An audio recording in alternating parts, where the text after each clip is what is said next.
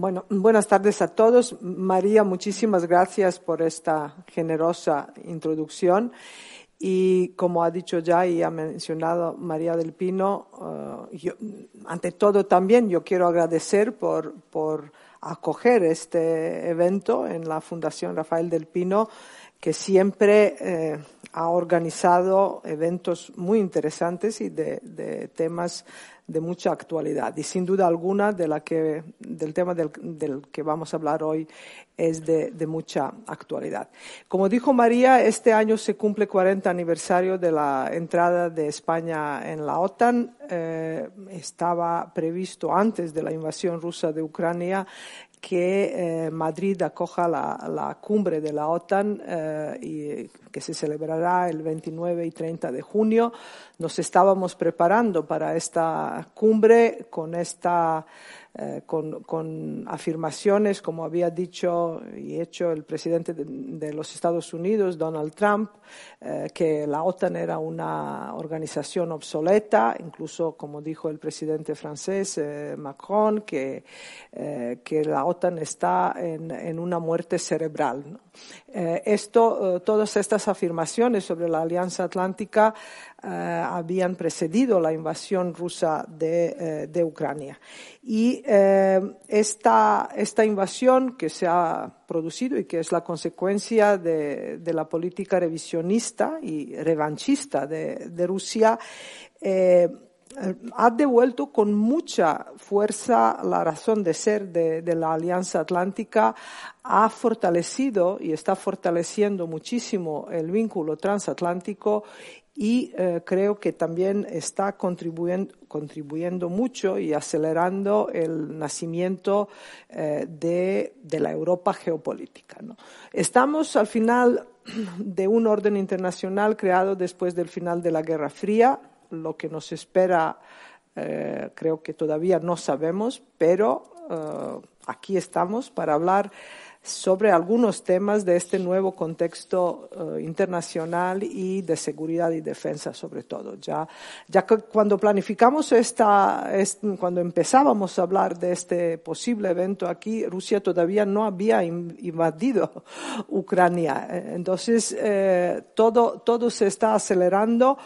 Así que Vamos a empezar primero por, por una pregunta mmm, sobre de dónde surge el revisionismo de, de, Rusia y si hemos gestionado bien la victoria en la Guerra Fría. Esta pregunta es primera, primero para el general Félix Sanz Roldán, porque yo creo que la, que la anexión de Crimea y, y la guerra de Donbass en 2014 no son la causa de la ruptura de cooperación entre Occidente y Rusia, sino que la ruptura de esta cooperación se había producido mucho antes y si hay que poner una fecha, yo creo que podemos poner la conferencia de seguridad de Múnich de 2007, cuando salió Putin y dijo que, que la mayor amenaza para Rusia son los Estados Unidos y, eh, y la OTAN, y luego esta afirmación se encarnó en la guerra de, de Georgia en 2008. ¿no? Entonces, eh, la la actual guerra de invasión de Ucrania de verdad que parece el, el, punto de no retorno en estas relaciones entre Occidente y Rusia. Por lo que mi primera pregunta es para ti y si hemos gestionado bien la, la victoria de la Guerra Fría. ¿De dónde, ¿De dónde viene ahora Rusia, aparte que del frío, que, que es lo habitual? Muchas gracias, Mira. Buenas tardes a todos ustedes y gracias también por pensar que a las 7 de la tarde en Madrid, merecía la pena venir hasta aquí a escucharnos. Eh, efectivamente, eh, quiero decir, como elemento introductorio, que cualquiera de las razones que les pueda dar a ustedes ahora, y que son fruto de mi reflexión, no están basadas en otra cosa, eh, en absoluto justifican la conducta de Putin. Esto recuerdo que en otras épocas, por ejemplo, cuando el terrorismo de ETA era muy virulento, siempre había alguien que decía, bueno, esto es inconcebible, pero. Eh, y parecía que con eso queríamos dar al menos un pequeño resquicio que justificara aquella acción violenta. Con lo que yo les voy a decir a ustedes, no interpreten que le estoy dando ni el más pequeño resquicio a la barbarie que ha desencadenado el señor Putin en Ucrania y que todos hemos visto. Ciudades arrasadas, hospitales eh, eh, traducidos a la palma de la mano, gente que estaba en la cola del pan y, pues se ha muerto por la acción bélica del ejército ruso. Por tanto, por favor, no consideren que le estoy dando ninguna opción a Putin para que justifique sus acciones. Sí voy a hablar de geopolítica y voy a hablar de lo que creo que ha ocurrido en los últimos años, que es lo que me pide nuestra moderadora. Eh, después de la caída del muro de Berlín y muy poco después, eh, caímos en el paradigma eh, de que decíamos a Rusia, nuestras relaciones con Rusia eran, usted Rusia diga que es grande, que yo voy a hacer como que me lo creo. Y en ese paradigma estuvimos mucho tiempo. Y mientras vivimos en ese paradigma, pues se produjeron todas las ampliaciones de la OTAN hacia el este. La primera, poco agresiva, porque eran países del centro de Europa, solo cuatro. Parecía que venía bien para recoger la política de puertas abiertas, que era la gran política de la alianza, eh, pero ya no estuvo tan bien en la ampliación siguiente, donde entraron a formar parte de la alianza las repúblicas bálticas. Y allí, en aquel momento, es donde yo descubrí que verdaderamente era así usted diga que es grande y yo haré como que me lo creo. Porque yo entonces era miembro del Comité Militar de la Alianza y había discusiones no solo en el seno del Comité Militar de la Alianza, sino dentro de una reunión ad hoc del Comité Militar de la OTAN con Rusia. Y aunque los rusos manifestaron su inquietud y llegaron a decir casus belli porque se ampliara a las repúblicas bálticas, la realidad es que se amplió y siguió siendo bueno el paradigma, bueno, bueno, usted quejese, pero yo voy a seguir haciendo lo que quiero. Pero llegó un momento que quizá el primero en que se hace público, yo también, como soy tan mayor, pues también estaba allí en la Berkunde, que es en la conferencia que dice, mira, Milosevic al que fue Putin, cuando nos dio a entender, mire, yo soy grande y ya no me importa que usted se lo crea o no. Y ese fue el cambio conceptual tremendo de Putin, cuando a partir de 2007 y 2008 dice, no, hasta aquí hemos llegado. A partir de ahora las decisiones geopolíticas de Europa se consultan conmigo y se tiene en consideración mi interés exactamente igual que ustedes tienen en consideración que el suyo. Estos son lo que podrían ser antecedentes un poco más remotos. Venimos antecedentes más próximos y nos tenemos que poner en el pasado agosto. En el pasado agosto, a todos los efectos y todas las opiniones públicas, estoy seguro que incluyendo la mayoría de ustedes, perdimos la guerra de Afganistán. Y salimos de allí en una situación que al menos en lo gráfico no podía ser peor. Ustedes vieron los C-17 americanos con la gente ya despegando y, los, afganos cogidos de, donde podían el avión, sabiendo de sobra que, bueno, que caerían a tierra cuando aquello cogiera velocidad. Y, y vimos también en aquellos momentos que los Estados Unidos dijeron, no, yo me voy al Pacífico y ocurrió lo que ocurrió. Y dentro de la Unión Europea había mucha discusión por cuestiones domésticas. Y yo creo que en ese momento es cuando eh, Putin no solo sintió su fuerza, sino que también sintió nuestra debilidad y actuó en consecuencia. Y eh, eh, esto es en cierto modo, lo que ocurrió.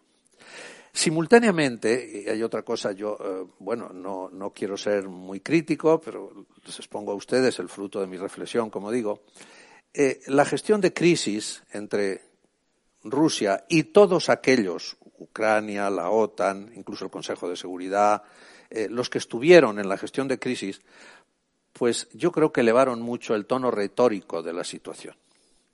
Y cuando la gestión de crisis sube tanto la retórica, es muy difícil después echar marcha atrás, porque esa marcha atrás termina pareciendo que hemos perdido. Por tanto, eh, encontramos en los minutos o en los días anteriores a la invasión de Ucrania una situación geopolítica que ha cambiado en lo remoto, una situación de debilidad que se muestra en lo próximo y unos sistemas de gestión de crisis que a mí me parece que podían haber sido mejores, especialmente no subiendo tanto la retórica porque después no se podía decir. Y en este ámbito es en el que entra lo que hoy tenemos. Es decir, quieren explotar nuestra debilidad, quieren manifestar su, su, eh, su fuerza y quieren también que un país como es Ucrania no entre en la alianza, a pesar de que llevaba invitado, pues yo no sé los años. Eh, en la cumbre de Madrid, en el año 97, en la cumbre de Madrid, en el año 97, si no me equivoco, van a pasar ahora 25 años, uno de los documentos que se aprobó fue, el acta para una especial relación OTAN-Ucrania. Yo estoy harto de, bueno, harto no estoy, es una forma de hablar, quiero decir que me ha ocurrido muchas veces de eh, eh, acudir a reuniones del Comité Militar de la OTAN en el formato Comité Militar de la OTAN más Ucrania, por ejemplo. Y el GEMAT de Ucrania no se sentaba como si estuviéramos haciendo, eh, examinando de una tesis doctoral enfrente de todos los jefes de Estado Mayor de la Alianza, sino que se sentaba donde le tocaba por orden alfabético. Quiere decir esto que después de varias reuniones del Comité Militar ya no sabíamos si el señor que se sentaba a nuestra izquierda estaba allí por algo especial o que era miembro del club. Después vino la Asociación para la Paz y también estuvieron en la Asociación para la Paz.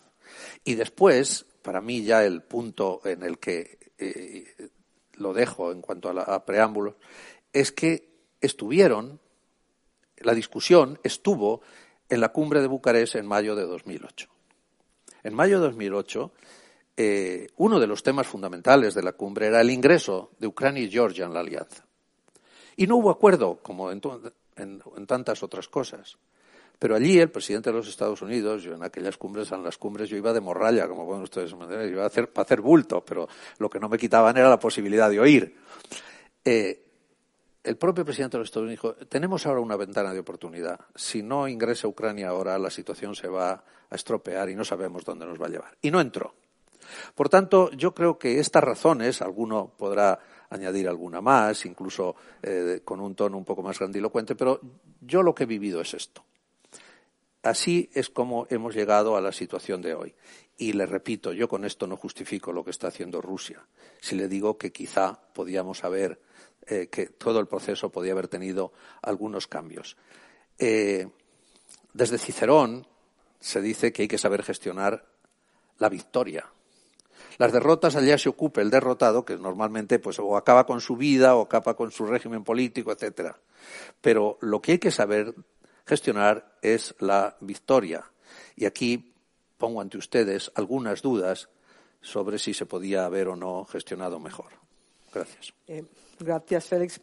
Javier, eh, en esta nuestra gestión de la victoria nos consta a todos que eh, la OTAN, en paralelo con, con, estas varias olas de ampliación hacia el este, ha intentado desarrollar una relación transparente y cooperativa con Rusia. Están los, los eh, actas eh, fundacionales de 1997 de cooperación mutua, está el Consejo eh, OTAN-Rusia de 2002 eh, han, están hasta, por lo menos hasta, hasta la anexión de Crimea, eh, muchas, muchas reuniones, mucha cooperación.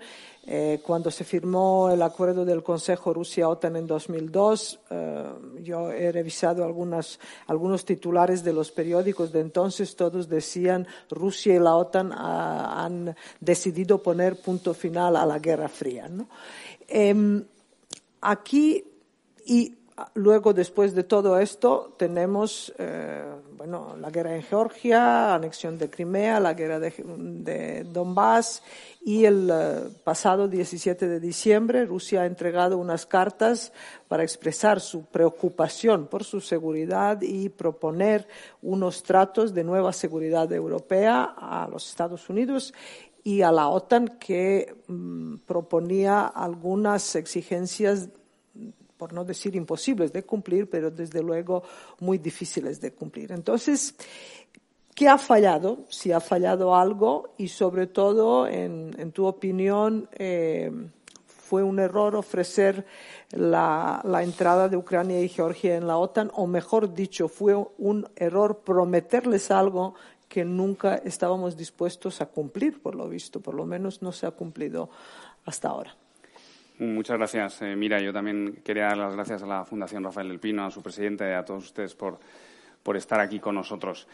no, no, voy a entrar en los argumentos que ha explicado muy bien eh, el general, eh, los argumentos, las causas más profundas y las más recientes que a lo mejor puedan explicar eh, la decisión de Rusia, que en, en, en, realidad debería ser inexplicable, pero efectivamente hay, como con todo, causas geopolíticas que lo pueden explicar. Voy a ir más bien, a, voy a entrar en, cómo se explica la ampliación de la OTAN y, en lo que la justifica, en mi opinión. En primer lugar, la ampliación de la OTAN está cimentadísima en artículos del, Tratado Fundacional de la OTAN, el Tratado de Washington. Eh, se llama la política de puertas abiertas, que es la política de ampliación, como la que tiene la Unión Europea. Es una política menos sistemática, con un carácter más político, pero que ha sido muy exitosa desde que se empezó, precisamente la cumbre de Madrid en el año 97, hasta el 2019, cuando entró Macedonia del Norte. Y es una, es una política que se apoya siempre en el hecho de que nos piden entrar en la OTAN y que políticamente decidimos, los aliados deciden si ese país está preparado y si luego políticamente se le quiere dar acceso a la alianza. Lo que está claro y lo que demuestran los últimos años y lo que demuestra la guerra actual es que lo que durante mucho tiempo hemos dado por hecho, la paz básicamente, pues era algo que quizás no debíamos dar por hecho eh, de manera tan evidente. Y que la paz se construye y los periodos de estabilidad se construyen. Y uno de los motivos que construyen esa paz y esa estabilidad eh, europea y en general euroatlántica han sido las sucesivas ampliaciones tanto en la Unión Europea como en la OTAN. Yo soy perfectamente consciente, porque no siempre he estado en la OTAN, de que hay críticos de, las, de los eh, procesos de ampliación, porque indudablemente generan problemas estructurales, eh, crecimientos a distintas velocidades, socios de primera y socios de segunda. Este tipo de debate lo conocemos todos. Pero incluso entre esos socios que no van a la misma velocidad, se garantiza un periodo de estabilidad como el que no se había conocido en muchos siglos en Europa. Eso se lo ha puesto en evidencia nunca más que antes la guerra que estamos conociendo ahora mismo. Entonces, el, de, el debate que uno tiene ahora mismo es, efectivamente, si, la ampliación se hubiera producido a Georgia y a Ucrania, Putin no hubiera invadido Ucrania.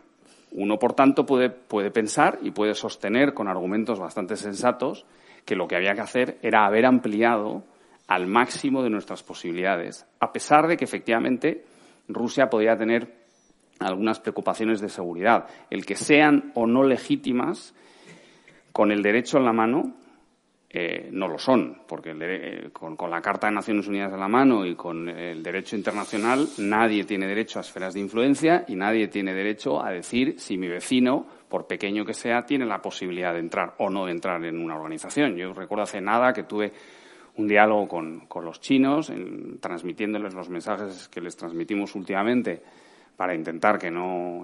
Tendremos luego ocasión de hablar de, de China. Eh, y claro, y, la, la, la, embajadora china me decía, bueno, pues eh, claro, es que hay que tener eh, un respeto y hay que tener consideración por la situación de seguridad y las preocupaciones de Rusia. Y yo le dije, pero ¿y no hay que tener entonces respeto y preocupación por las eh, consideraciones de seguridad de Georgia o de Ucrania? Georgia porque es pequeño o Moldavia porque es muy pequeño. Ucrania ni siquiera es pequeño, es simplemente que está colocado donde está colocado. Entonces, ese debate entre si hay que ampliar más o hay que ser un poco más restrictivos, yo comprendo que esté ahí. Yo creo que el único error que quizás se cometió, a la vista de lo sucedido, que es la quiniela del lunes, que siempre es fácil de hacer, es que efectivamente se prometió algo que no se podía eh, eh, entregar rápidamente, que iba a tardar muchos años tanto Ucrania como Georgia en acceder a la OTAN. Muchos, muchísimos. Nosotros estamos muy comprometidos, la OTAN tiene un compromiso absoluto con ese artículo 10, que es el artículo de la, de la, puerta, de la política de puertas abiertas, y con el derecho de cualquier país a elegir sus acuerdos de seguridad. Y seguimos con un compromiso absoluto con ello. Dicho esto, son países que por muchos motivos no cumplen las condiciones para que puedan entrar y por otros motivos de corte geopolítico, como los que mencionaba el general, es difícil prever que a corto plazo la OTAN se ponga de acuerdo. Siempre va a haber países que van a decir, vamos a ver cómo vamos a meter a Georgia o a Ucrania en su momento si tienen territorios ocupados por Rusia, cuando Rusia es ya desde hace unos años un adversario claro de, la, alianza. No siempre fue así, efectivamente.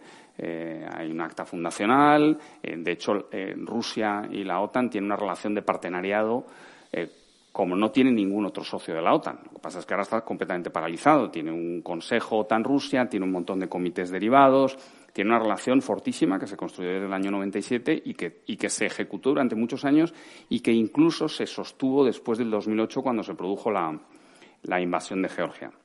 Ya, lógicamente, fue, aquello fue insostenible después del 2014. Entonces, se ha hecho algo mal. Yo lo, creo que efectivamente se, puso quizás en un riesgo excesivo. Lo que pasa es que en ese momento nadie podía contemplar que un país hiciera lo que ha hecho Rusia a dos países mucho más débiles que Rusia al, en cierto modo, entregarle a la marca OTAN, que tiene unos componentes que todos sabemos, sin realmente entrar en la OTAN.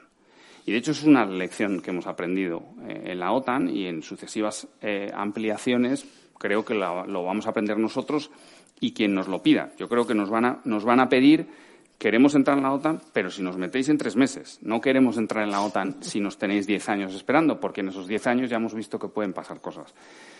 Yo creo, por, por terminar, si se, hizo, si se hizo algo mal o no se hizo algo mal. Yo creo que es una política que por depender de decisiones muy políticas, depende de elementos de pura geopolítica nacional.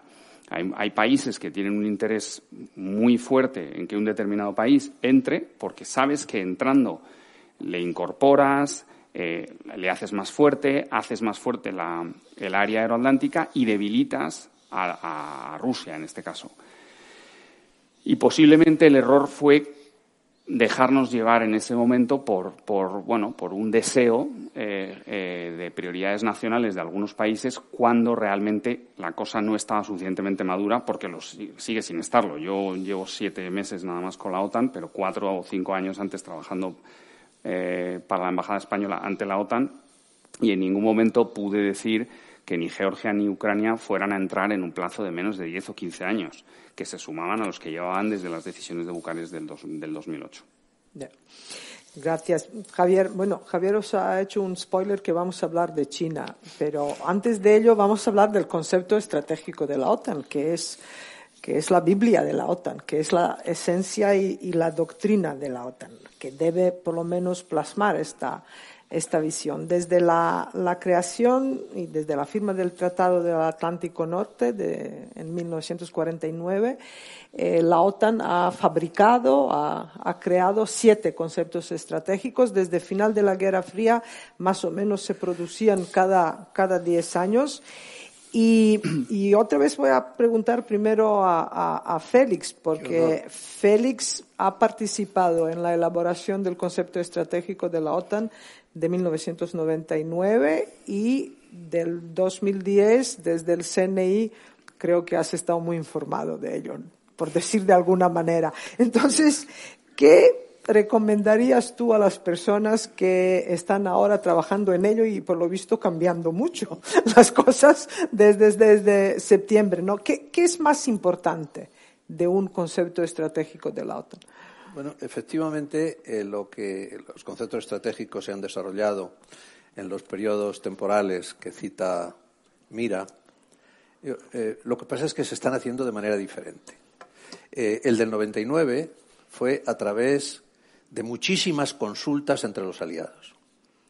Es decir, todos los aliados participaron en la elaboración del concepto estratégico del 99. No simplemente lo aprobaron o metieron a última hora un elemento que, consideraban necesario que contuviera y que no se había tratado. Eh, yo recuerdo muchísimas reuniones, eh, incluso algún, alguna reunión con el propio presidente del Gobierno que tenía que ir a la cumbre de Washington con los conceptos claros. Es verdad que era un momento de una gran evolución el concepto estratégico del 99 cita las misiones fuera de área, por primera vez. Mientras se está terminando la discusión del concepto estratégico del 99, se está atacando Serbia, que por cierto pues, si no saben ustedes, miréis Serbia y sabrá más de eso que yo y de lo que ha sufrido. Eh, en el, eh, muy importante en ese concepto era que se veía que estábamos ya en otra OTAN eh, y que se veía también que, puesto que la OTAN tenía que ser, tenía otras misiones, sus fuerzas militares tenían también que tener otras características. Yo voy a lo mío, como decía que voy a mi libro, que es pues lo militar. Después, en el concepto estratégico de 2009, participamos mucho menos, ya hubo una, un, un, un, grupo más reducido de personas para su definición, lo que es bueno y es malo. La definición entre, la, la discusión entre tantos aliados y tan profundas como como se llevaron a cabo en el concepto estratégico del 99, daba cohesión a la alianza. Yo recuerdo que había una frase que aquí en España se cuestionó mucho y que al final se hizo así, porque eh, citaba el concepto estratégico los intereses de seguridad de la alianza.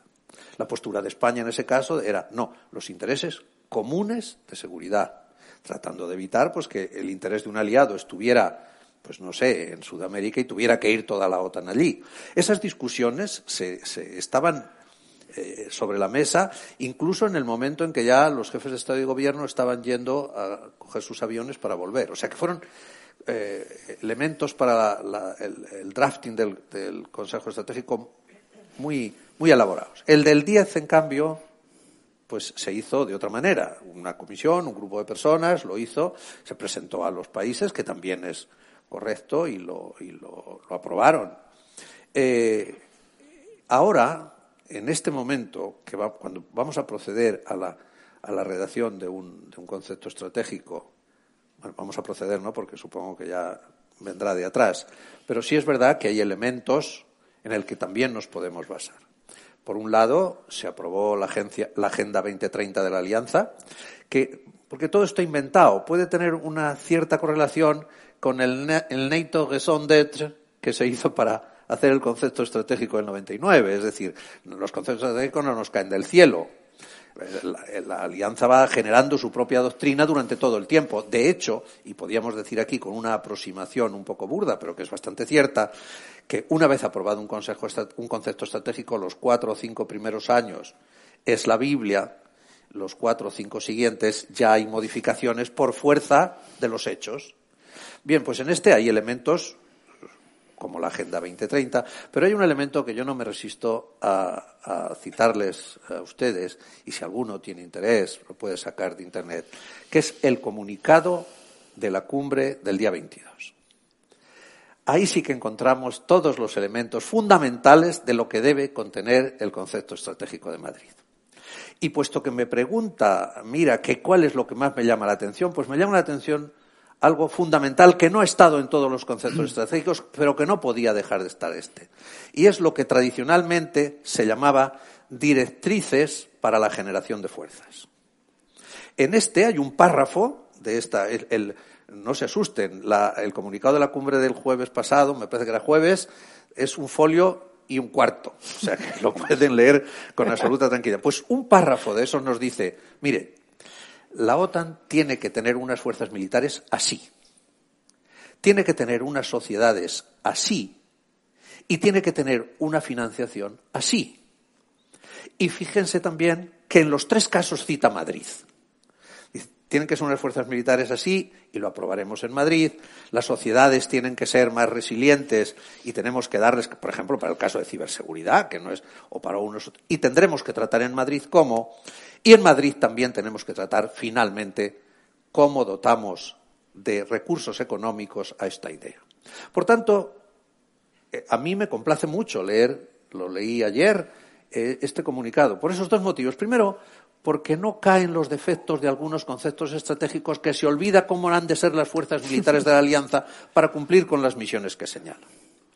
Aquí ya nos han dicho los jefes de Estado y Gobierno cómo han de ser.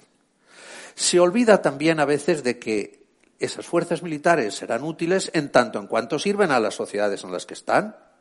Y también dice, es que además de la defensa pura, las sociedades tienen que ser resilientes y ahí tiene que haber un diálogo entre fuerzas militares y no militares para que eso ocurra. Y desde luego el tercer caso, que como digo, es la, la cuestión de la financiación.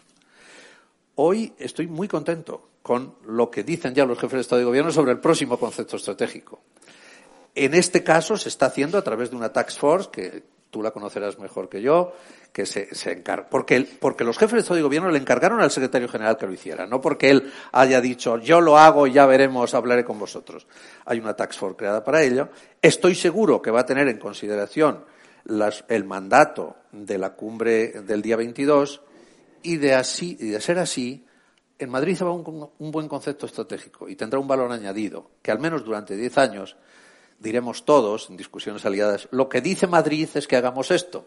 Y, por tanto, pues para nosotros también será un elemento adicional, aunque no el más importante, para estar contentos con el concepto estratégico. Bueno, en general está contento, que, no es poco ¿eh? con, el, con el concepto. Pero para ti, Javier, una pregunta. Los conceptos estratégicos de la OTAN de 1999 y de 2010, y a pesar de la guerra de, de Georgia, de, de, invasión de Rusia de Georgia en 2008, estos dos conceptos estratégicos consideran a Rusia como un socio estratégico clave para la paz en espacio transatlántico la situación ha cambiado uh, drásticamente y uh, sin duda alguna yo creo que ahora hay un consenso dentro de entre todos los aliados que Rusia representa una amenaza para la seguridad, uh, seguridad europea y, e internacional. Entonces, ¿cómo se va a reflejar este cambio? De percepción de amenaza de Rusia, aunque hay que decir que los países bálticos y Polonia prácticamente siempre lo, han percibido como una gran amenaza, aunque otros socios, y no vamos a nombrar, estaban en contra de definir a Rusia como una amenaza. ¿Cómo se va a, a reflejar en este concepto de, de, Madrid? Y sobre todo, pues bueno, ¿qué, eh, qué destacarías tú especialmente de, de elaboración de, de, este concepto? Porque en general está contento con, con este párrafo, ¿no? De que, que, qué es lo que, lo que debemos saber, ¿no? Los yo, que no participamos en, en Yo esto. también estoy muy contento y además me, me, encanta que al general le haya gustado el comunicado porque tuve el honor yo de presidir las negociaciones del comunicado de la cumbre del día 24. Que coste que no lo sabía. y, y, estamos muy contentos de cómo salió. Eh, el impacto que va a tener lo que está ocurriendo en el próximo concepto estratégico va a ser enorme, evidentemente, porque salimos en realidad, se define simplemente por el hecho de que hasta ahora se hablaba siempre de una zona euroatlántica en paz y por primera vez vamos a tener que definir la zona euroatlántica como que no está en paz, sino que está en guerra. Ese es un cambio eh, dramático que, que viene directamente afectado por la guerra. Eh, va a haber un impacto indudablemente. Hay tres tareas fundamentales que son las que eh, desarrolla la OTAN. La de defensa colectiva, que nos defendemos los unos a los otros. La de la seguridad cooperativa, que intentamos contribuir a las capacidades militares de nuestros socios para ampliar la seguridad. Y la de la gestión de crisis, que son las operaciones fuera de teatro cuando hay algún problema, pues como fue el caso de Afganistán. Esas son las tres tareas fundamentales que yo imagino que se mantendrán. Pero claro, el impacto de lo que está ocurriendo va a ser enorme, tanto en, el peso que tengan las tres tareas eh, principales, sobre todo en la parte de la defensa colectiva. Vamos a necesitar más fuerzas, mejor preparadas, vamos a necesitar más recursos.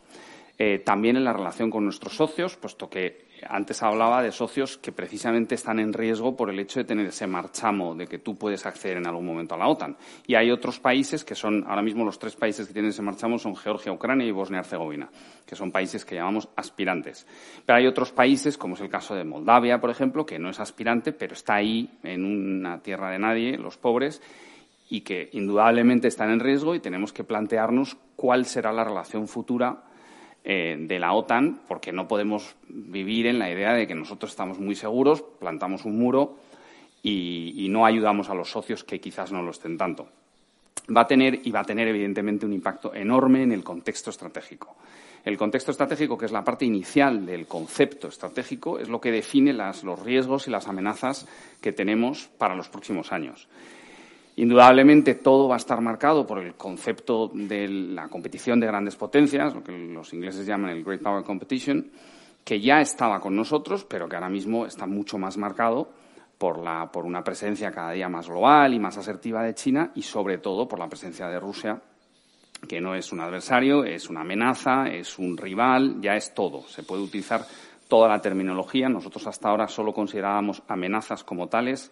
Cuando digo nosotros, digo la OTAN Rusia y el terrorismo. Cualquier otro elemento que, les pueda parecer que es una amenaza, nosotros lo consideramos un reto o un riesgo, pero no una amenaza. Las amenazas objetivamente tienen una serie de implicaciones en cuanto a las decisiones que se toman en defensa colectiva, las decisiones militares, las movilizaciones de tropas, eh, lo que se le pide a, a cada uno de los aliados y solo eran Rusia y el terrorismo. Con lo cual va a tener un impacto enorme elementos que va a tener este, este concepto estratégico que efectivamente está ya empezando a dar sus primeros pasos. Estamos ahora mismo en una fase, yo diría, de consulta, de brainstorming, con mucho contacto con socios, con mucho contacto con otros actores, con empresa privada, con, con sociedad civil y, por supuesto, con consultas internas, muchas, continuas, con los aliados. Efectivamente, todo ese proceso que empezó el año pasado, a partir de septiembre-octubre, se ha visto alterado por lo que está ocurriendo, que va a tener un impacto enorme en el documento que se apruebe en Madrid. En todo caso, muchos elementos se pueden encontrar en la Agenda 2030 que mencionaba el general. El objetivo final no deja de ser que la OTAN sea más fuerte militarmente, más fuerte políticamente, más global y que tenga más recursos.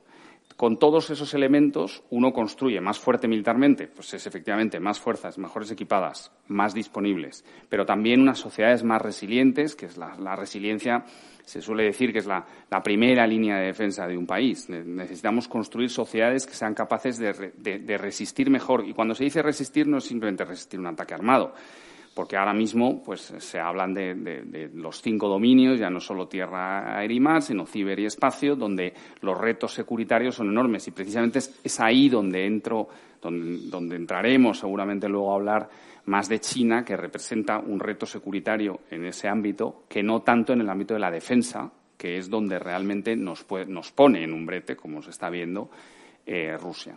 Más global porque necesitamos cada día más de nuestros socios, porque hemos llegado a la conclusión, incluso Estados Unidos por primera vez ha llegado a la conclusión de que los retos y las amenazas que tenemos enfrente solo se pueden afrontar de manera colectiva.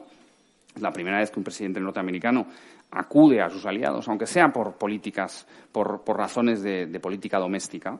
Eh, ya sé que, tiene que, marcar un antes y un después con lo que decía su predecesor, pero, bueno, a mí, a mí me, eso me, importa menos. Eh, creo que sí que hay un reconocimiento de que hay que hacer las cosas de manera colectiva y la OTAN, y esto es algo que siempre digo, se conoce poco, la OTAN, muy por detrás de Naciones Unidas, que es la organización global por antonomasia, es la organización posiblemente más global que hay en el mundo, porque no es un club como es la Unión Europea de 27 países europeos. Primero, es una alianza euroatlántica con países europeos y del Atlántico Norte, pero luego tiene 37 socios que van desde Colombia hasta Nueva Zelanda. Los socios tienen, por supuesto, una relación que nada tiene que ver con la de un aliado, pero es un network de muchísimas posibilidades y con los que hay que seguir trabajando. Para hacer todo eso, para hacer una política, eh, para ser más fuertes militarmente y para ser eh, más globales, necesitamos también ser políticamente más fuertes, más cohesionados, para que Macron no vuelva a decir lo que dijo en su momento, tener eh, una mayor unidad, porque al final la esencia de la OTAN es la unidad. Uno tiene que comprender que el artículo 5, la defensa colectiva, el que si a mí me atacan los demás tienen que venir en mi ayuda, se, apoya fundamentalmente en una decisión política de enorme calado que es unidad, unidad y cohesión. Si no hay unidad y no hay cohesión, todo lo demás no existe. Y luego, efectivamente, llegamos a un apartado complicado que conseguimos resumir razonablemente bien en el comunicado, que es el tema de los recursos, eh, que indudablemente se necesitan esto es algo que yo sé que cuesta eh, entenderlo, no, pero asumirlo sí.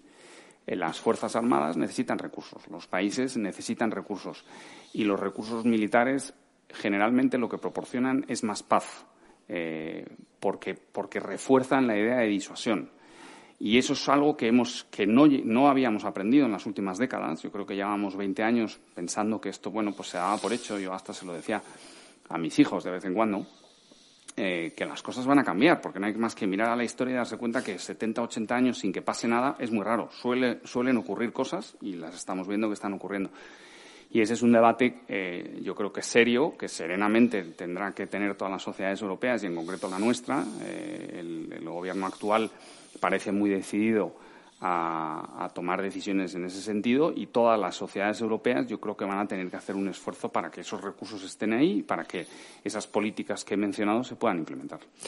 Volveremos a este tema, pero eh, antes de ello vamos a hablar de China, porque, porque lo has mencionado varias veces y porque yo también he oído varias veces al general decir eh, en alguna de sus intervenciones algo como cuando China viene a un lugar, quiere poner una tienda. Cuando Rusia viene a un lugar, quiere poner una bandera. Entonces, eh, está claro que Rusia y China son dos actores internacionales diferentes que tienen eh, diferentes objetivos estratégicos. Eh, se necesita dos, tres eventos para hablar de China y Rusia, pero ahora lo que más nos mm, preocupa quizás, mm, ¿qué podemos esperar de China en el conflicto entre eh, Rusia y, Ucrania, en la guerra de Ucrania, ¿no? Porque se está especulando mucho desde si China puede salvar la economía rusa hasta si vamos a una división del mundo en dos bloques entre democracias liberales y las autocracias, ¿no? Como son Rusia y China. Sí, yo creo que cuando se hace una frase tan, tan corta y quizá para muchos de ustedes tan simple como que Rusia quiere poner la bandera y China quiere poner una tienda, pues les parecerá que, en fin, que a lo mejor hasta tiene poco sentido, pero yo creo que dice mucho de la realidad de las dos cosas. Eh, Rusia desde hace algún tiempo, no desde ahora, ha jugado con la inestabilidad, especialmente en Europa, y aquí ahora estamos en los periódicos casi todos los días y en los telediarios diciendo que si hizo o no hizo algo en Cataluña con ocasión del referéndum. Por tanto, en cambio, China, eh, yo sigo pensando que está siendo la maestra del soft power y que no quiere cambiar demasiado esa situación de la que está. Ha, abandonado mucho de lo que podría ser hard power, aunque hay un punto todavía en discusión que es el futuro de Taiwán. Pero China viene desde, un barco viene desde China a Tarragona, toca en 22 puertos y los 22 lugares en que toca son China. Ya no se está preocupando del paso inocente por los estrechos, porque pasa por donde quiere.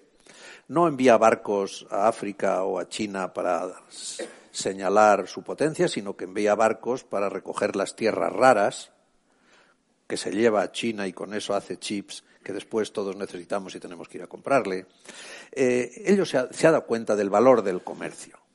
Y alguien que se ha dado cuenta del valor del comercio no puede salir pasado mañana a vender o a invertir de la mano de Putin, de la mano de quien arrasa un país y mata a los niños, etcétera, etcétera, etcétera. Por tanto, mi impresión, y a una guisa de poder estar confundido, es que eh, China no tiene ninguna intención de ir con Putin de la mano, de momento, a ningún sitio. Eh, y aquí viene otra enseñanza, que también se lo digo ante nuestro representante de la Alianza, eh, que a mí me parece que es de cajón. Vuelve a ser malo que subamos la retórica en relación con China porque China no ha hecho nada. ¿A santo de qué viene ahora esos titulares tan llamativos en las primeras páginas de los periódicos diciendo que le caerán todas las penas del infierno si ayuda a Rusia? Pero si es que no le ayuda. Vamos a caer de nuevo en una retórica insoportable. Sabemos que lo que está haciendo es nada prácticamente en el apoyo a, a Putin en su aventura. Por tanto, dejemos que sea así porque yo estoy convencido de que en la intención de la clase política de China, al menos hoy, no está escalar sobre lo que están haciendo. Por tanto, de nuevo, prudencia. Ojalá, eh, me equivoco muchas veces, esta puede ser también otra equivocación, pero eh, es como veo las cosas. Bueno, mm, Carmen Romero, la jefa de la diplomacia pública de la Alianza Atlántica, ella, eh, ella afirmó que China está amplificando las narrativas de Rusia sobre justificación de la guerra de, Ucrania. Eh, a mí sí que me llamó mucho la atención que eh, en la declaración conjunta de China y Rusia que, habían firmado Xi Jinping y Vladimir Putin el pasado 4 de febrero, una cosa especialmente me llamó la atención, que era que China está contra la ampliación de la OTAN. Creo que hasta ahora China nunca se había pronunciado sobre la Alianza Atlántica.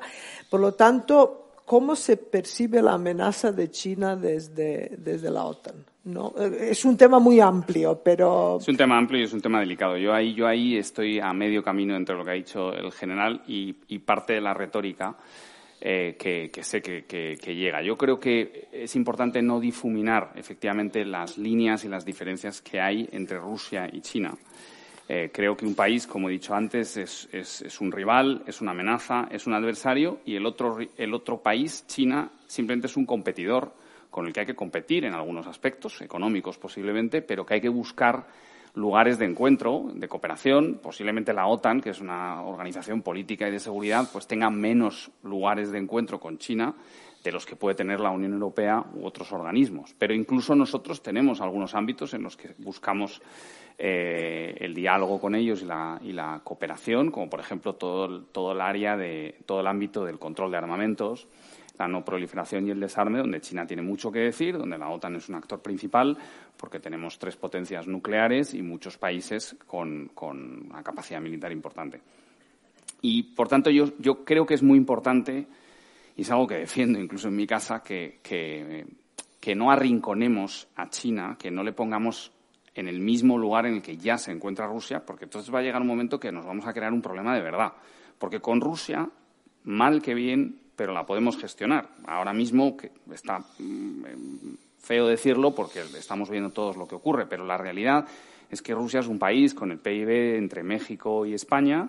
Es verdad que tiene las quintas reservas de oro y de divisas extranjeras del mundo, que tiene una capacidad militar brutal, pero no deja de ser un país que en un momento dado, estructuralmente, no es capaz de mantener un pulso con Occidente. Simplemente no es capaz. Lo puede mantener un tiempo como lo estamos viendo. China es otra cosa, China es otra dimensión, China vamos a tener que convivir con ella eh, como, como gran potencia global y, por tanto, hay que comprender que son realidades diferentes. Dicho esto, nos plantea riesgos securitarios. Yo antes he dicho que no son riesgos de defensa, son riesgos securitarios. La diferencia, que para mí o para el general seguro que está clara, es simplemente que la, defensa es la que no. Yo no creo que China nos plantee a día de hoy un, problema de defensa, de, defensa convencional, de defensa nuclear, de barcos, lo que se entiende por defensa. Pero sí plantea problemas securitarios porque son muy activos en los ámbitos ciber o en los ámbitos híbridos y, las sociedades occidentales ya, ya han tenido eh, muchos problemas en ese sentido y ataques eh, cibernéticos con origen en China. Efectivamente, creo que, el, y ese es el equilibrio que tenemos ahora mismo en la OTAN, desde el 2019 que se empezó a hablar de China, antes del 2019 no se hablaba de China en la OTAN, se estableció un equilibrio que lo llamamos retos y oportunidades, challenges and opportunities, de ahí hemos evolucionado a más challenges y menos oportunidades, pero bueno, sigue siendo challenges y como posibilidades de involucrar a China para que China no se nos aleje. Yo, yo creo como diplomático, y es lo que defiendo, eh, aunque sé que hay una retórica que, no acompaña lo que yo digo, eh, creo que debemos hacer un esfuerzo por aumentar lo segundo y reducir lo primero, es decir, aumentar las posibilidades de involucrar a China en los asuntos globales y reducir las ansias que puedan tener los chinos de generar retos securitarios. Porque yo sí que comparto además el hecho de que creo que es una potencia que no aspira a la globalidad, que es una potencia que aspira a su región, eso sí, y por eso creo que podemos tener un problema de verdad con el tema de Taiwán, eh, que dará para otra charla en otro momento. Pero, pero creo que, globalmente, si no les empujamos, yo creo que, así como Estados Unidos, si busca mantener su hegemonía, yo creo que China no tiene un interés en mantener una hegemonía. Tiene, tiene interés en mantener la economía que tienen, en ser cada día más ricos y poder defender sus intereses. Eso ya es mucho, pero creo que son, son eh, visiones distintas. Ahora, hay mucha gente, practitioners y no practitioners, expertos y no expertos, que considera que China ya a día de hoy es el rival a batir y es una amenaza. Yo creo, francamente, estuve destinado además en Japón tres años y conozco a los chinos mm, por haber vivido allí un tiempo, que para Occidente y en concreto para Europa creo que sería un error entrar en esa, en esa dinámica y que hay que buscar un poco el, el, equilibrio. Bueno, muchas gracias. Se nos está acabando el, tiempo, pero no vamos a dejar de hablar de una cosa muy importante, que es el 40 aniversario de la entrada de España en la OTAN. Como mencionó María del Pino, fue en mayo de 1982. También es el 23 años desde que España disfruta de plena integración en la estructura militar de la Alianza Atlántica eh, creo que la OTAN ha aportado mucho a España, pero España ah, también ha aportado mucho a la Alianza Atlántica, sobre todo que dio el impulso al reconocimiento de los riesgos en la frontera sur de la Alianza y ha aportado un fuerte compromiso eh, con las tropas muy, muy comprometidas, ¿no? Y y aquí ah, tengo varias preguntas que, que, han llegado del público. No pido disculpas por adelantado que no voy a llegar a, a, preguntar todo, pero sí que hay dos que ya van en la línea de lo que yo pensaba preguntar. Y ahora mm, primero, eh, primero a Javier, ¿no? Que hay un gran consenso sobre la amenaza de, de Rusia. Para España la frontera sur sigue siendo uno de los mayores riesgos para, la, para la seguridad.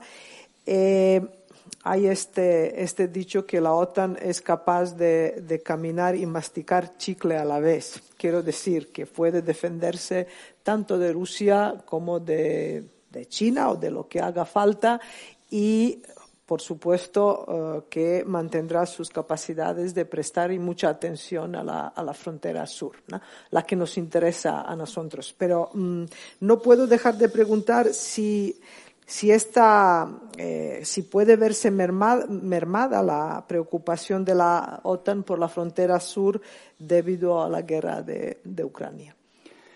Yo creo que, que la OTAN eh, no solo puede caminar y masticar, sino que debe.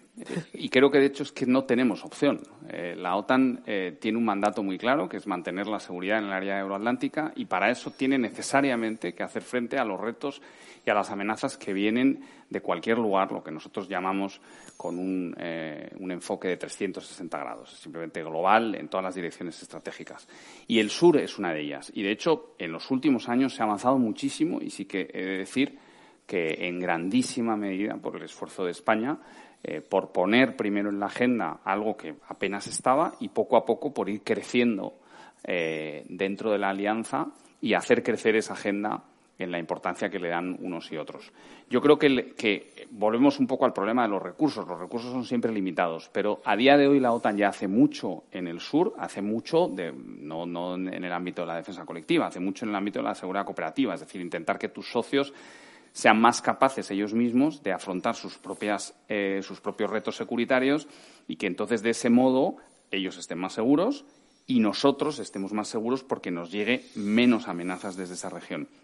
Creo que si los recursos son los óptimos, y ese es otro debate, como decía yo antes, eh, la OTAN eh, será perfectamente capaz. Desde el punto de vista político, creo que hay una clara intención de que así sea, por mucho que ahora mismo es verdad que hay una todo, todo está enfocado en lo que está ocurriendo en, en Ucrania, pero eso no quita para que eh, norteamericanos, para que los españoles, italianos, griegos, franceses, de una manera o de otra, con visiones muy distintas, en particular la de los franceses, que dista mucho de la nuestra, tengamos eh, una mirada hacia el sur y, invirtamos recursos eh, eh, general, para ti la misma pregunta, pero añado dos del público y si puedes, que van en la misma línea. Una es de Jorge Adeva, que dice qué seguridad ofrece la OTAN a los países del sur de Europa respecto a África.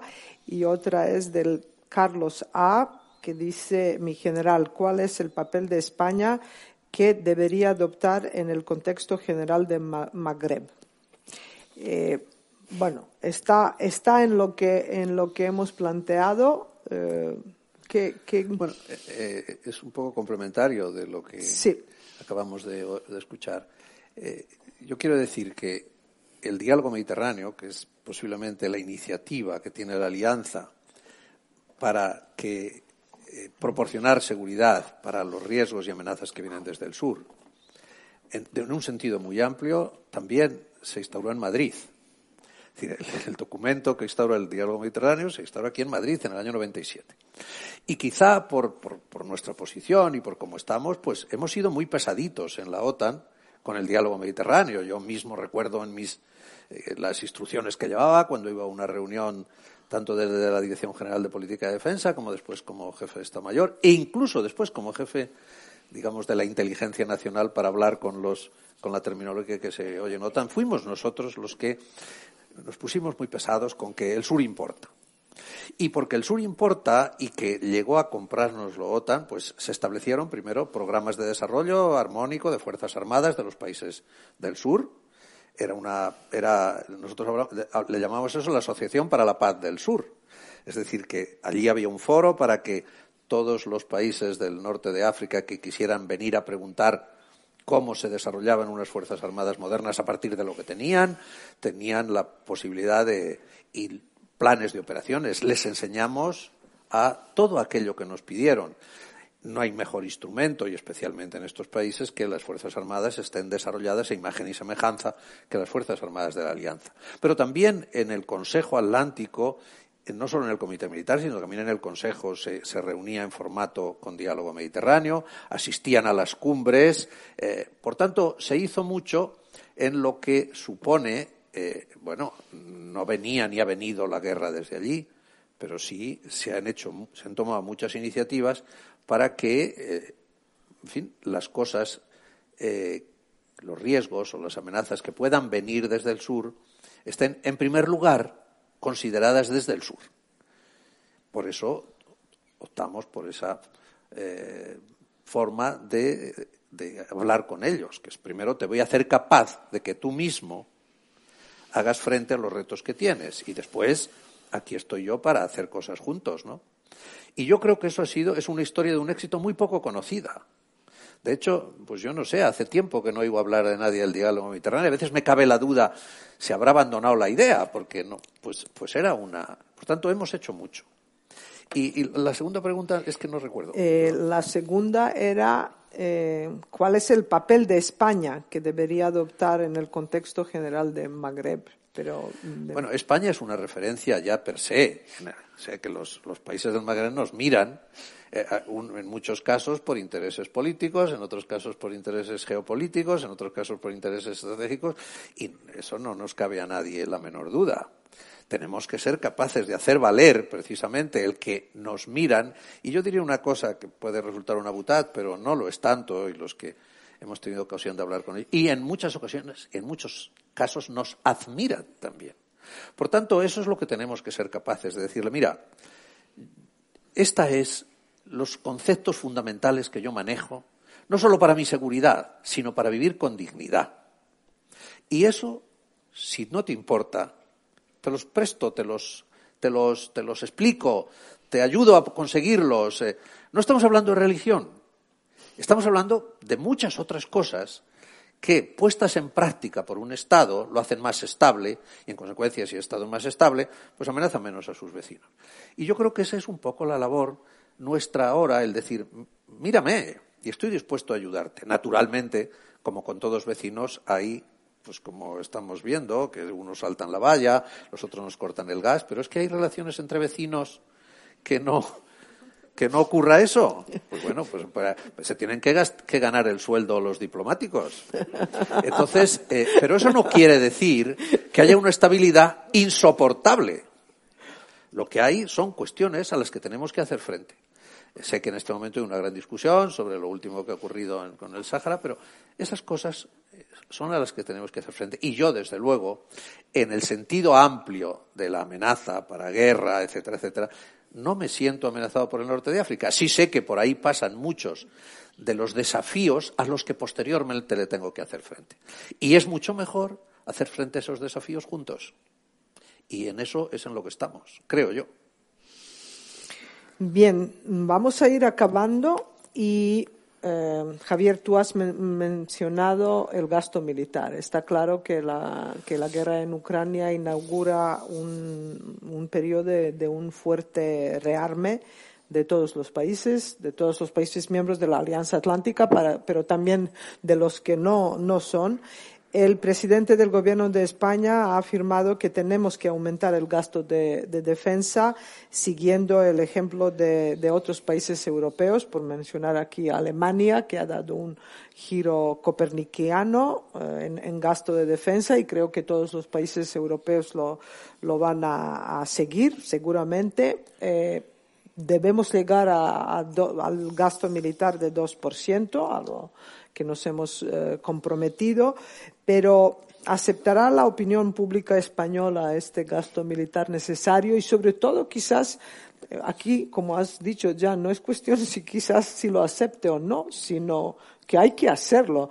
Entonces, quizás la, la pregunta es con qué argumentos lo podemos explicar, ¿no? Para, para que se entienda mejor la, la, necesidad de gasto militar. Yo creo que, debemos, sin duda debemos. Eh, y creo que es ahora o nunca, la verdad. Eh, tenemos ahora un momento en el que es bastante más sencillo que en otras ocasiones explicar por qué eh, la seguridad y la defensa, por qué nuestros ejércitos, por qué muchas de las medidas que toma la OTAN son esenciales. Y realmente vuelvo a una cosa que ha mencionado el general, aunque solo tangencialmente. Lo que defendemos es muy importante que quede claro que lo que hacemos con unas Fuerzas Armadas eh, potentes es defender los valores que sustentan nuestra sociedad. No es otra cosa, es la forma en la que vivimos. Los militares luego viven de otra manera y tienen que defender lo que tienen que defender, pero lo hacen para que todos los demás podamos vivir como vivimos a día de hoy. Una de las cosas que digo cuando tengo que dar charlas o ponencias sobre la OTAN y, cuál es el papel que está cumpliendo en, la, guerra de Ucrania, siempre digo que, en mi opinión, la OTAN está ejerciendo posiblemente el papel más importante de los últimos 70 años para la OTAN, que es contener que una guerra, por horrorosa que pueda resultarnos, pero contenerla localmente, reforzando las fronteras aliadas eh, frente a Ucrania. Y entonces disuades para que Rusia no entre y altere completamente el ritmo de vida y la, y la vida que todos conocemos. Eso es eh, el motivo por el cual realmente hay que invertir en, los ejércitos. Es, siempre un debate complejo porque hay muchísima demagogia en todos los países, no solo en España, pero es verdad que España, eh, en cuanto a sus resultados a la hora de incrementar eh, sus recursos militares, en los últimos ocho años, pues ha sido de los peores dentro de la, de la, alianza, ha sido de los pocos, poquísimos, que no ha sido capaz de aumentar prácticamente ni un duro año tras año, porque era un debate muy complejo. Ahora mismo hay una oportunidad única que además nos lleva a la cumbre de Madrid y hay que tomar conciencia de que la cumbre de Madrid no va a ser una cumbre cualquiera, eh, va a ser una cumbre, iba ya a ser una cumbre excepcionalmente importante porque se iba a aprobar el concepto estratégico que se aprueba cada 10 o 12 años y efectivamente, como decía antes el general, durante 10 o 12 años vamos a estar diciendo cómo se dijo en Madrid, cómo dice el concepto estratégico de Madrid, pero ahora con lo que está ocurriendo en Ucrania, que supone un, cambio radical en cómo eh, concebimos eh, la seguridad en Europa, la cumbre de Madrid va a ser esencial en muchísimos aspectos. Debemos de ser conscientes y, como españoles, estar orgullosos de tener esa posibilidad. Y creo que, por tanto, es una plataforma de tres meses en las que creo que políticamente se va a poder generar el impulso necesario para tomar las decisiones que son difíciles de incremento de los eh, recursos para inversión en defensa. Bueno, general, para acabar, si quieres añadir algo a ello, pero sobre todo yo lo que te voy a preguntar es una de tus preguntas favoritas, que es, ¿es España un buen aliado? Bueno, yo en, esto suelo nadar contracorriente y me encanta que la persona que me está escuchando, somos amigos hace muchos años, o sea que, eh, pues tiene su despacho próximo al secretario general de la OTAN. Yo creo que no es justo que la alianza nos mida solo por, la por el, tanto por ciento del PIB que aportamos a defensa. Eh, fíjese, le está hablando un militar, quiero decir, que parece que yo estoy diciendo, oiga, presidente, no haga más esfuerzos, que con esto nos vale. No, no es verdad. Todo lo que ha dicho él y muchas más cosas que les diría yo van en el camino de que tengamos mejores Fuerzas Armadas, mejores dotadas, etcétera, etcétera, etcétera. Por tanto, no es el 2. Yo le diría al presidente, estírate un poquito y que llegue al 3. Pero no voy por ahí. pero eso no quiere decir que España no sea un buen aliado. ¿Y por qué es un buen aliado? Porque España no consume seguridad. España da seguridad. Y les voy a poner a ustedes dos o tres ejemplos. España se compró una batería de misiles Patriot, que es carísima, de la última generación, incluso hubo que modificarla antes de que nos la trajeran, y allá mandamos a Estados Unidos a nuestros oficiales, a nuestros suboficiales, para que aprendieran a mantener el Patriot. Eh, eh, algunos cursos duraban 18 meses, es decir, no es cosa de un momento, eh, y estábamos muy felices teniendo aquí a nuestra batería Patriot, porque si un día había pues, por ejemplo, la cumbre de la OTAN en Madrid, pues nuestros patrios desplegados por aquí alrededor, nadie los vería, pero evitarían que un loco suicida pudiera estrellar el avión contra el lugar en el que está en la cumbre. ¿Saben ustedes dónde está la batería de misiles Patriot? Está en Turquía. Y hace cinco años. Y la compramos con nuestro dinero y la tripulamos con nuestro esfuerzo. Pero simultáneamente con eso tenemos un grupo de carros de combate y vehículos acorazados de aquí, del Goloso, que ya lleva cinco años en Lituania. Cuando yo viajé en el año 2004, perdónenme esta referencia a mí, pero es para dar solidez al argumento, por primera vez enviamos nuestros F-18 entonces a hacer air policing en los Bálticos. Siguen hoy. ¿Cuántos años después? Diecisiete años después simultáneamente, y, no les hablo de la calidad, por ejemplo, de nuestros barcos en las fuerzas navales permanentes de la Alianza. Nadie en la Alianza, excepto España, tiene fragatas del tipo F-110. Poquísimos ponen un portaaviones a disposición de la Alianza. En fin, podría hacer una larguísima lista. Toda la vigilancia del espacio aéreo del sur de la OTAN se hace desde Torrejón. O sea que si un avión en Turquía está haciendo lo que no debe, desde Torrejón se evita. Y así podría ponerles ustedes una gran cantidad de ejemplos. Entonces, dicho esto, ¿verdaderamente nosotros somos el peor aliado con excepción de Luxemburgo?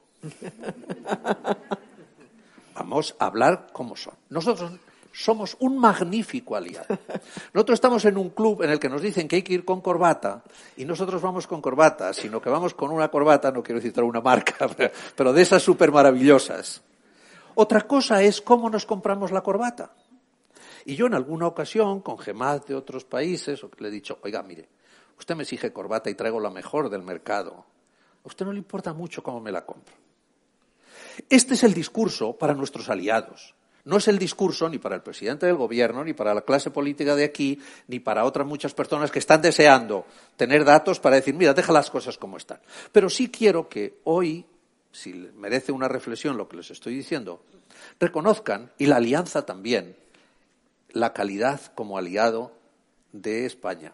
Y no solo viendo los, los medios militares. He sido durante muchos años, por razón de oficio, después también con el CNI, tenido que ir a grupos de trabajo y España siempre ha dado muestras de sentir la alianza y sentirse un buen aliado. Y no todos. Nuestro contertulio, si es que se puede llamar así, o quien nos acompaña esta tarde en esta conversación, puede decir que hay muchos países en la OTAN que aunque gasten más del 2, lo único que hacen es consumir seguridad. Por tanto, mi mensaje es este. España es un buen aliado. España lo puede ser mejor. Las Fuerzas Armadas Españolas también merecen estar a la altura de esos buenos aliados. Pero, querida alianza, el medir la calidad de un aliado solo por el tanto por ciento del PIB es una barbaridad. Déjame que añada una. Me parece perfecto. para acabar. Eh, añado un minuto de perspectiva OTAN, porque yo soy diplomático español y, llevo hasta los gemelos de, OTAN y España. Eh, o sea, tengo mi corazón y voy a volver a la carrera y defiendo a mi país siempre. Y efectivamente, yo creo que la OTAN es perfectamente consciente de lo que, de lo que dices y, de hecho, eh, todos hemos escuchado en los medios de comunicación las enormes presiones que sufría Alemania o, incluso Bélgica o Luxemburgo y estas presiones públicamente nunca se han hecho a España. Y nunca se han hecho a España porque la Alianza es muy consciente de que España contribuye como el que más, de hecho mucho más de lo que nos corresponde. Somos el primer contribuyente teniendo en cuenta la proporción de gasto en defensa que tiene España, el primer contribuyente de la Alianza. Con lo cual, todo el mundo es consciente de, eso y por eso no se nos critica y por eso no viene el secretario general de la OTAN a, España y lo primero que le dice al presidente es, oye, contribuir que no sois un buen aliado. Siempre le dice, sois un magnífico aliado, pero bueno, tengo que sacar el tema del 2% porque es un compromiso al que hemos llegado todos. Pero efectivamente estoy completamente de acuerdo con el general. Bueno, eh, oficial y caballero se han puesto de acuerdo, por lo tanto es un buen momento para para acabar, muchísimas gracias a todos por estar aquí, por los que nos siguen online y sobre todo muchas gracias a Javier y a, Félix por acompañarnos y con esta experiencia tan interesante creo que han contribuido un poco para comprender mejor en qué punto estamos y por la cumbre en junio. Muchas gracias.